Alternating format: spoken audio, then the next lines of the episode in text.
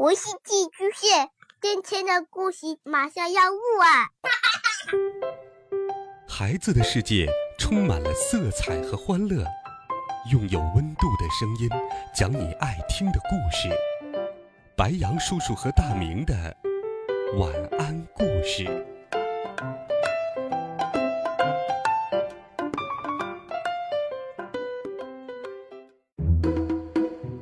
小朋友们，大家好，欢迎收听白羊叔叔讲故事。今天，白羊叔叔继续给你准备了美猴王的好听故事，我们一起来听《美猴王》系列故事第二十八册《劝善施语》上。上一回我们讲到，唐僧师徒四人路过了连环洞。消灭了妖怪之后，继续往西天而去。唐僧师徒四人一路向西，不知走了多久，忽见不远处有一座城池。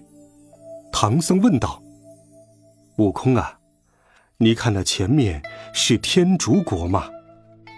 孙悟空用火眼金睛望了一望，回答师傅道：“师傅，不是，那城。”也许是天竺的外郡，我们到了前边就能知道了。不一会儿，师徒四人到了城外，唐僧下了马，一起穿过三道门，进入到城里。只见城里四处荒凉，街道冷清。来到集市口，人群熙攘，师徒四人沿街行走，那些人也不让开。八戒干脆一把长嘴一伸，叫道：“呃，让路，让路！”吓得那些人跌跌撞撞，直叫：“妖怪来了，妖怪来了！”一位官员上前问道：“你们是从哪里来的？”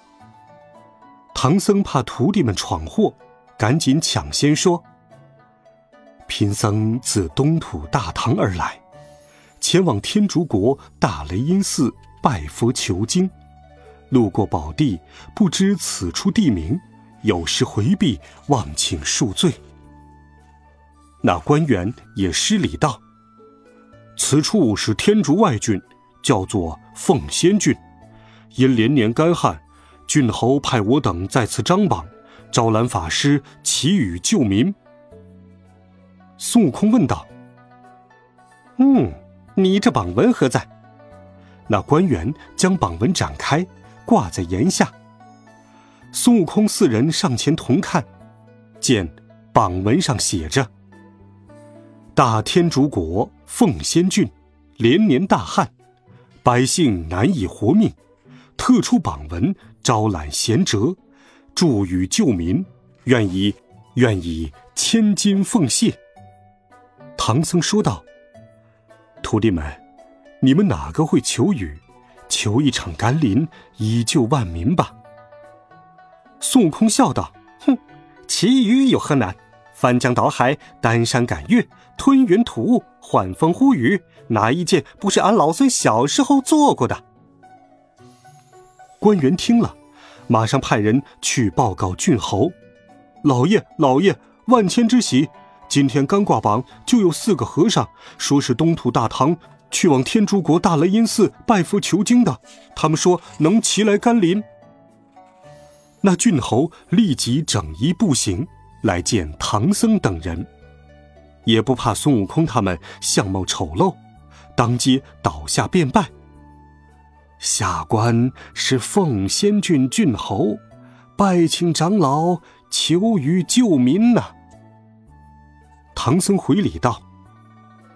这里不方便讲话，待贫僧住到了哪家寺庙再说吧。郡侯说：“请长老随我到衙门来。”师徒们牵马挑担，到了那郡侯府中。郡侯命人看茶摆宴，吃过了斋，郡侯又请求唐僧师徒施雨救民，愿以千金酬谢。孙悟空听了，满脸欢喜，呵呵笑道：“哼哼，别这么说，要是以千金为谢礼，半点雨水也没有。要说是积功累德，俺老孙送你一场大雨。那郡侯十分清正，爱民心切，听孙悟空这么一说，立刻低头便拜，磕头谢恩。孙悟空说：“请起，请起，劳烦你好生看着我师傅，待俺老孙行事。”孙悟空叫来沙和尚和猪八戒，到了堂下唤龙行雨。郡侯焚香礼拜，唐僧坐着念经。孙悟空念动咒语，只见正东飘来一朵乌云，慢慢落到堂前，正是东海龙王敖广。那敖广收了云，化作人形，走向前，朝着孙悟空鞠躬施礼。孙悟空问道：“老龙王，这凤仙郡连年干旱。”你为什么不来下雨呢？敖广说道：“大圣，没有玉帝的命令，小神怎敢擅自施雨？”孙悟空说：“我见这里百姓艰苦，特地叫你来施雨救济，为什么推脱？”敖广忙解释：“大圣，岂敢推脱？既然有救济之心。”烦请大圣到天宫请一道降雨的圣旨，小神照旨意树木下雨。孙悟空见敖广说出这一番道理，只好放他先回了东海。悟空回到师傅身边，告诉他龙王所言。唐僧说道：“嗯，既然这样，你去天宫请旨吧，千万别失信于人。”孙悟空立即吩咐猪八戒、沙和尚：“师弟，保护好师傅，带老孙去玉帝那里走一趟。”说完，便驾云飞到了天宫。孙悟空一路筋斗云，来到南天门外，护国天王上前迎接道：“大圣，取完经了。”孙悟空说：“快了，快了，我们走到天竺国凤仙郡。”那里三年不下雨，百姓艰苦。俺老孙特地来朝见玉帝，请旨降雨。天王说：“那里的确是不该下雨呢。我听说那郡侯撒泼，冒犯了上天，玉帝设了米山、面山黄金大锁，要等这三事了断，才可以下雨。”孙悟空听得莫名其妙，坚持要见玉帝。四大天王不敢阻拦，让他进去了。欲知后事如何，且听下一回劝善诗语。温暖讲述，为爱发声。每天白羊叔叔讲故事都会陪伴在你的身旁。我们明天见，晚安，好梦。